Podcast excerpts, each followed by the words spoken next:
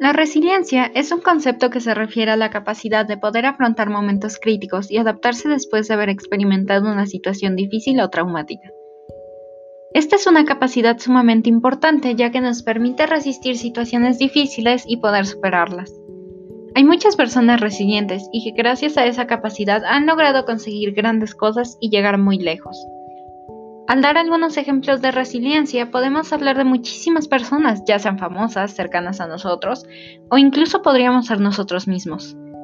Pero en este caso vamos a hablar acerca de un grupo de gente que fue atacada, discriminada y violentada. Nos referimos a los judíos durante la Segunda Guerra Mundial. La experiencia de estas personas puede ser tomada como ejemplo de fortaleza y determinación. Asimismo, queremos honrar la memoria de todos esos que ya no están y de todos los que aún siguen aquí, pero después de todo lo que pasaron ya no tienen una parte de ellos.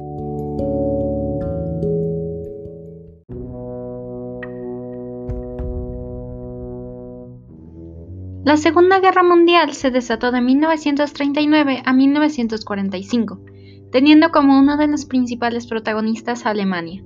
Los alemanes durante estos años eran liderados por Hitler, político, militar y dictador austrohúngaro con un padre judío. Durante los años que duró la guerra ocurrió el Holocausto, en donde murieron al menos unos 6 millones de judíos a manos de los nazis. Existen muchos casos documentados de quienes tuvieron que vivir esta realidad. Muchos de estos son de sobrevivientes y otros de quienes no tuvieron la misma suerte, algunos bastante conocidos como el caso de Ana Frank y otros un poco menos como el caso de Olga Lengel, pero todos significativos e importantes. Un claro ejemplo de resiliencia es el poder haber soportado las torturas de los nazis, el ver a tus amigos y familiares caer, pero aún así seguir luchando. La fortaleza de los judíos y toda la población que tuvo que pasar por este suceso es increíble, es impresionante todo el dolor, tanto físico y emocional, que los nazis llegaron a causar en todos y cada uno de sus prisioneros por un simple racismo y odio. La historia nos ayuda a no olvidar a todos los que en ella estuvieron involucrada, a todos los que hicieron grandes cosas, a los que sufrieron y a los que cometieron errores.